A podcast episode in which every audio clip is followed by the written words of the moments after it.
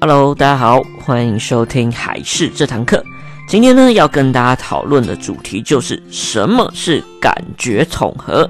所以呢，一样准备好你的耳机，准备好你的心情，跟我们一起聆听海事这堂课吧。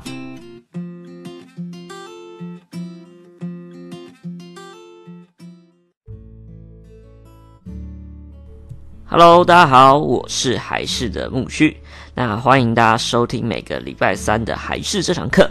那今天呢，要跟大家来聊一聊什么东西是感觉统合。因为我们之前已经有讲过蛮多不一样的课程嘛，像是全脑的课程啊，或者是 STEAM 的课程到底是什么。但是我们今天呢要讲的感觉统合，我觉得也是近期呢非常呃算是热门的一种课程。所以说呢，就想说特别来跟大家来讨论一下，来互相交流一下，让大家知道什么东西是感觉统合。那他的课到底是在上什么？但是在讲之前呢，不晓得大家对于这感觉统合这个词汇有没有什么样的一些认知呢？或是有没有觉得它很艰深，甚至是没有听过这方面的词汇？其实我觉得这也算是一个，嗯，相较之下蛮新的一种课程，大概在五年、十年左右的时间，是近期比较热门的一点。因为像我们小时候也根本没有听过这种课程，有没有？诶，但是为什么现在它又会出现？又甚至是它到底实际上在做什么，有什么用？然后又适合哪些小朋友来上呢？这就是我们今天最重要的主题，就是来讨论什么是感觉统合这件事情。好，那我们先从让大家来了解一下感觉统合到底是什么来说起。其实简单来说呢，感觉统合就是大脑针对外部给予的一些所有的感觉，就是外部像是一些看到什么啊、听到什么啊、碰到什么，这些都是感觉，所以感觉就会刺激进来，刺激大脑。而感觉统合的概念就是这些感觉的刺激呢，让大脑要做出正确的回应以及正确的统筹，这就是所谓的感觉统合。简单来说，举个例子来说。丢接球的过程当中，就是一个基本的感觉统合的概念，这跟本体觉、视觉是有关的。我们等下会细部再来讲一下什么是本体觉，什么是视觉。那简单来说，整个的流程，我们以丢接球来举例来说的话，一开始呢，球丢过来的时候，眼睛会先接受到讯息，就是眼睛你看到嘛。所以呢，球丢过来了，就会传递给大脑说：“哎，我看到球飞了过来。”这时候呢，就会让大脑做出反应：“哎，球飞过来，我要做什么事情？”例如，他会告诉手说：“啊，我要把球接住。”所以他就会跟手说：“哎，大概在什么时间点，要用什么样的姿势来接住球？”又或者是呢，你会需要闪掉啊，或是做一些动作，不让你被球打到。而这整个过程呢，大脑控制身体的过程，就是所谓的感觉统合。所以说呢，感觉统合如果有状况的话，就可能是他看到了，但没有接住，或是没有做任何的动作，甚至是眼睛根本连看都没有看到这件事情，就分心了等等的，就是大脑没有做出最正确的反应而产生的问题，就会是感觉统合的问题，就是或者就说感觉统合失调。所以简单来说呢，其实感觉统合也是跟大脑有相关的。所以我们当初在讲全脑课程的时候，就很常说，它其实会跟全脑并在一起，因为它也是在训练大脑而做出正确的身体反应。所以说呢，感觉统合其实也是有点在训练小朋友脑部的发展，包含自己对于自己身体的自主能力跟控制力，这一些都包含在感感觉统合的呃范畴里面。那到底什么原因可能会导致小朋友会有感觉统合失调呢？广义来说，可能会因为遗传的也有可能，又或者是一些环境的毒素，例如环境荷尔蒙的影响，会对小朋友的大脑啊，或者是手啊、脚啊等等一些触觉上面的感觉失调也是有可能。再来呢，第三个可能就是大家比较广为去流传的，例如剖腹产。这件事情是不是也会对感觉统合造成影响？这也是呃大家会讨论。其实它的概念简单来说，就是因为剖腹产的小朋友没有经过产道的挤压，所以他通常在触觉上面可能一开始会有一些失调。所以剖腹产呢，也有可能会导致小朋友的感觉统合失调。最大的部分也是在触觉的这个感受。那再来呢，就是小朋友，例如说，呃，小的时候啊，有脑部缺氧啊，例如他溺水啊等等部分，也有可能会造成他感觉统合的失调。而最后一个呢，也是最常见的，我们就叫他感觉的剥夺。所谓的感觉剥夺，其实就是保护太重，就是家长帮小朋友做太多事情。例如，我们以前玩游戏啊，我们可能都需要自己动手做，有没有？例如说做竹枪啊，做什么东西啊，或是打陀螺啊等等，都会需要用到手眼协调啊等等的部分。但现在小朋友的玩具通常就是，诶、例如要玩一把刀，就直接有一个成品出来，所以有的时候会比较少像我们以前一样接触到，就是你可能需要自己动手做的，又或者是以前出去玩的时候，也有可能在公园里面啊，光脚走路啊等等之类啊。但是现在呢，家长的保护过剩，所以呢，会比较少去有这些触觉上面的一些刺激，所以呢，就也会导致感觉统合为什么最近会被拿出来说的原因，很大一个概念就是感觉被剥夺。简单来说呢，也就是家长的保护太过，这些呢都有可能导致感觉统合的失调。那我们接下来呢，来针对各个感觉统合的细部，我们来做一下说，诶，它失调的状况可能有哪些？然后我们可以做的哪些活动或是游戏，也许能够帮助小朋友。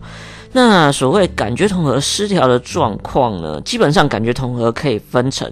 视觉、听觉、嗅觉、味觉、触觉、前庭觉以及本体觉，那这几个感觉的失常呢，就会是我们所说的感觉统合的失调失常。这样，那简单来说呢，感觉统合失调的状况，基本上它的概念都是这样，它有可能太敏感，或是太不敏感所导致出来的。那我们一个觉一个觉的来跟大家来说明一下。例如呢，视觉的感觉统合 失调呢，基本上呢，失调的状况可能就在于焦距啊，或是对于空间的判断，视觉上的一些空间感的不足，然后就会对小朋友造成一些影响。例如啊，小朋友在写题目的时候会跳行或跳题。或者是他阅读能力比较差的状况之下，导致最后也变得无法专心念书，或者是他写字啊，或者是画图都容易超格子，或是画线画不好等等的状况，都会偏向于视觉的概念。那这类型的失调呢，其实呢，最好的解决方式呢，就是让他多玩一些像是手眼协调的游戏，或者是视觉追踪的游戏来进行调整。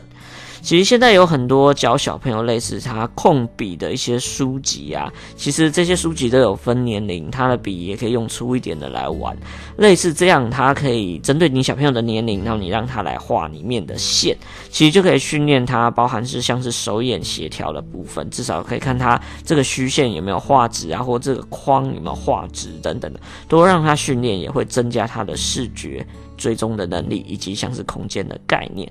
那另外呢，针对视觉追踪的部分，我们以前玩过的一些游戏也是一个蛮有趣的。例如，就是可以准备三个空杯，然后把其中一个小东西放在其中一个空杯里面，然后之后呢，就不断的移动这三个杯子，然后让小朋友去找找看，诶，到底哪一个杯子里面有我们刚放的小东西。类似这样的游戏也偏向于视觉追踪的一个部分。那它这样也可以增加小朋友的。视觉刺激，所以你发现你的小朋友，例如他会写字啊，会呃比较容易歪歪扭扭，又或者是呢，他题目啊写题目啊会容易跳行，那阅读能力比较差的状况之下呢，有部分也有可能是因为视觉的关系，所以呢，像这部分就建议大家可以像我们刚刚所说的一些像是视觉追踪的游戏啊等等，或者是手眼协调的游戏，可以让他来操作，甚至是有一些小朋友他会。呃，写字是写左右颠倒，例如五会写反的这种有没有？这种其实也是跟视觉失调是有相关的，所以都可以利用这些的游戏来进行，可以帮助小朋友做一个改善的动作。那接下来呢，下一个呢，就是所谓的听觉的感觉统合失调。那听觉感觉统合失调，其实简单来说就是分分成太敏感或太不敏感。不敏感的话，就是比较容易会听不到啊，左耳进右耳出的这种状况；而太敏感的状况，可能就是诶、欸，对于一些大一点的声音，它会有比较呃抗拒，或是比较激烈的动作，或是容易因为一些声音然后就分心的状态。这种就是所谓的听觉的感觉统合失调。那就是会分成像刚刚说的太敏感或不敏感。尤其在婴儿的期间呢，其实听觉对大脑的影响是非常大的，因为小时候的幼儿听力通常是比较弱的，所以呢没有办法接受过比较高或是比较大声的声音。那有一些小朋友可能也是因为爷爷奶奶啊、祖父祖母带的。等等的状况，常常就会比较没有注意到这一块，所以呢，导致呢小朋友对于声音的保护，还有大脑的刺激，他就会觉得说，诶，比较大一点的声音会有一个需要自我保护的机制，所以有的时候反而会导致他养成。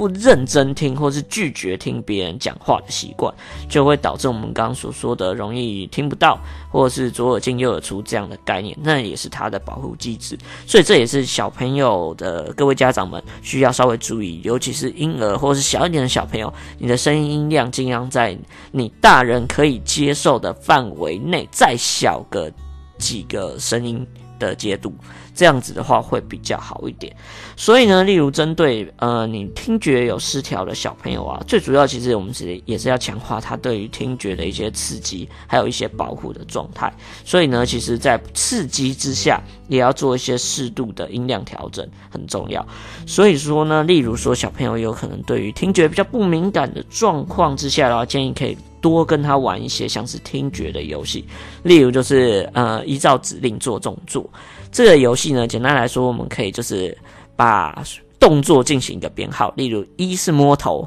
二是摸鼻子，三是摸嘴巴，然后我们就可以让小朋友听说，哎一。的话要做什么，就让他做出及时的反应，或者是一跟三要做什么，让他直接做动作，就针对你的指令这些编号呢来进行相对应的动作，也可以增加他听觉方面的刺激，这样对小朋友的部分也会变得比较好一点。那这就是所谓的听觉感统失调，我们可以调整的一些做法。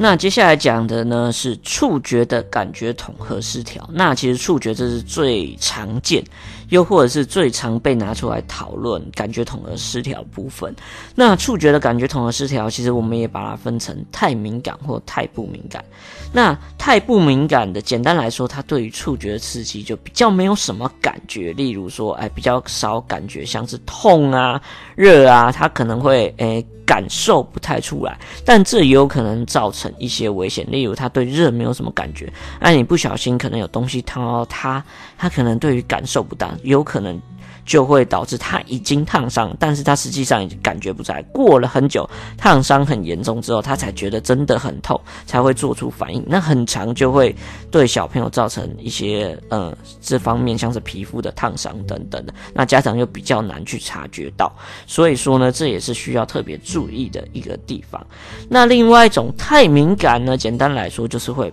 不喜欢人家碰或碰不。就是或者是一碰它反应就会很大，这种小朋友比较常见。他之后的状况可能就是他会比较容易分心，例如说别人碰他，或者他会一直想要去揉橡皮擦那种，有没有？然后另外也不喜欢别人去碰他。或者是容易会有不安全感，因为就觉得诶，大家好像都要碰它，所以就会警惕，所以就容易会不安全。然后之后呢，就会跟别人保持距离，然后不喜欢接触，所以说导致也有可能会对社交上造成影响。然后甚至是之后呢，对于一些新的东西就比较不愿意尝试，就因为他不太想接触人群，导致他内心比较封闭一点点，就会导致他。不愿意去尝试新的东西，然后容易畏畏缩缩，所以这也是触觉。你可能会想说，哎，触觉失调怎么会跟什么人际啊等等有关？那其实他也是，嗯，因为因而导致这些果的状态，所以就会有以下这些状况所产生。所以这也是家长需要特别注意的。所以呢，像这种触觉的感觉统合失调的小朋友呢，比较常见的做法就是。增加他触觉的刺激，就例如小一点的小朋友呢，我们就可以带他去球池玩，因为球池就是很多球嘛，等于是说你把它丢到球池里面去的时候，它的全身都会碰到球的部分，所以简单来说也是让它的皮肤多接触到东西。那甚至呢大一点呢，也会有一些像感统刷，它其实就有点像是。牙刷类型，但也有分成硬的毛跟软的毛。简单来说，就要看小朋友的状况来进行调整，增加他皮肤的刺激，又或者是用瑜伽球，有一些瑜伽球是有颗粒。比较尖尖粗粗的那种颗粒的瑜伽球，那种瑜伽球就可以让小朋友去按摩用，例如说用那种大球啊，滚在小朋友的背啊、手啊，多让他增加他按摩的刺激。这样子的话，就可以增加他触觉上面的刺激。对于太敏感或不敏感的，都可以进行一些调整。这些都是蛮不错的玩法，提供给大家。那接下来要跟大家讲的就是所谓的前庭觉的部分。那前庭觉呢，最主要就会跟小朋友的像是一些运动，像是他的平衡感的概念，都会是跟前庭有关。还有一个比较特别的概念呢，就是对于一些前庭，其实还有一个。重要的一个功能就是对于重力的感知。所谓的重力感知，就是因为我们有重力，所以我们分得清楚前后左右、东南西北上下这些方位的概念。所以说呢，当一些方位感比较弱的，那其实也是前庭感比较弱的。例如说，是一些路痴的状况，或是不会认路啊，不知道东南西北，不知道要怎么走回去的，对于方向感很差的，这也跟前庭觉是有关系的。那再加上前庭就是所谓的平衡感的部分，所以小朋友啊，有的时候平衡比较差，例如他会容易。呃，跌倒啊，或者是小朋友原地转啊，他容易会晕眩啊，等等的部分，这些其实都会是跟平衡的关，呃，平衡觉有关，那就是所谓的前庭觉是有关系的。所以说呢，像前庭觉的部分啊，最主要就是要训练小朋友有关于平衡感这个部分。所以呢，像我们以前麦当劳啊，或是公园里面都会有一些平衡相关的一些游乐器材嘛，像这部分呢都。都可以多让小朋友去做尝试，多训练他平衡感的部分，也会非常有助于他在前庭觉的部分，包含像是骑脚踏车也是啊，又或者是溜滑梯这方面的部分，也都可以训练小朋友对于方向的感知以及平衡的感知。那这些器材啊，这些游乐的方式啊，其实都是有助于小朋友平衡觉的发展。所以呢，当你发现你的小朋友容易走路跌倒啊，容易摇摇晃晃啊，平衡感不好的话，其实也是。多这方面的刺激给他，这方面的运动让他多去尝试，就可以有助于他前庭觉的发展，还有调整的部分。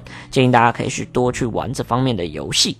那最后呢，这边跟大家提到就是所谓的本体觉。那所谓的本体觉呢，就是我们自己呢对自己身体的了解以及掌控力，就是所谓的本体觉。那所以呢，本体觉常常会失调的状况，可能有以下几种。像我们刚所提出最早之前提出的例子，就丢接球这个东西的概念，就等于是说他对于自己手的呃的控制能力不足的话，就等于有球丢过来，他手要接。但也接不到，就会直接打到自己的脸。这种状况呢，就其实就是他本体觉失调。又或者是呢，他容易受伤啊，有的时候会觉得他有点笨手笨脚啊，容易撞东撞西啊，等等的，或是他爬楼梯的时候会特别紧张的，这种就是跟本体觉有关。另外呢，还有另外一种状况，就是过马路的时候啊，对于来车有没有会不知道该前进还是该后退，然后就会卡在马路上的这种，其实也是跟本体觉有关。所以本体觉呢，最重要最重要的就是训练。他对于自身的身体的掌控力。这就是训练本体觉最好的方法。所以简单来说呢，我们可以让他像刚刚的我们训练平衡感的那部分，其实也是在学习他控制自己身体的能力。所以让他多去做相关类型的运动，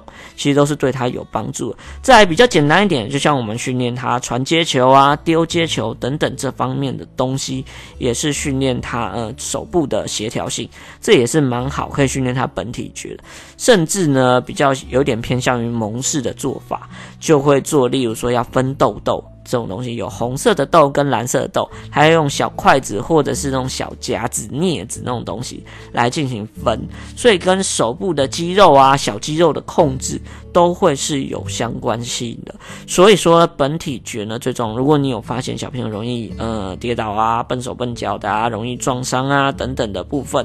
像这样子的话，其实你就可以多做我们刚刚所说的各类型的运动，包含最简单的丢接球，都是可以训练他的，包含训练他小手肌肉的发展，例如玩积木，或者是做我们刚刚所说的分豆豆的动作，都会是蛮好训练他。有关于本体觉的感觉统合失调的调整方式，这些都是很简单，例如说在家里就可以做到的一些动作，那就提供给大家做一个参考。那像这个部分呢，就是我们今天最主要要讲解到的主题，就是感觉统合我所了解的一些概念以及调整的方式。所以呢，其实简单来说，感觉统合就是一个，我觉得有点包山包海，然后它也是一个。呃，有依据、有科学依据的一个做法，但它其实影响的层面也是非常深的。但它的概念其实就很简单，就是你大脑对于感觉的控制，然后做出正确的行为。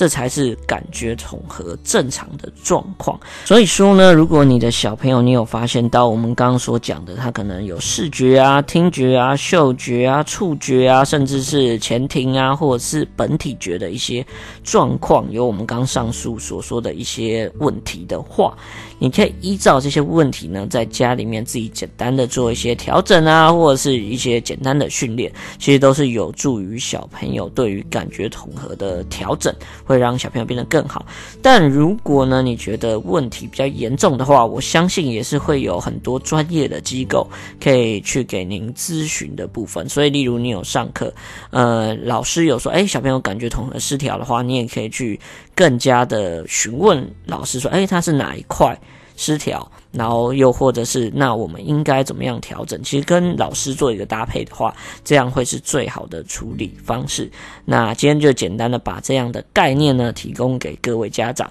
所以呢，有问题的话，或者是你有一些想问的话，也都可以私讯我们的粉丝团留言给我们，这样我们也可以依照你的问题来做出相对应的回答。好了，那这就是今天的内容啦。喜欢我们的话，记得要到我们粉丝团按个赞，以及呢帮我们订阅一下我们还是这堂课的频道，拜托喽！那我们一样，下个礼拜三见，拜拜。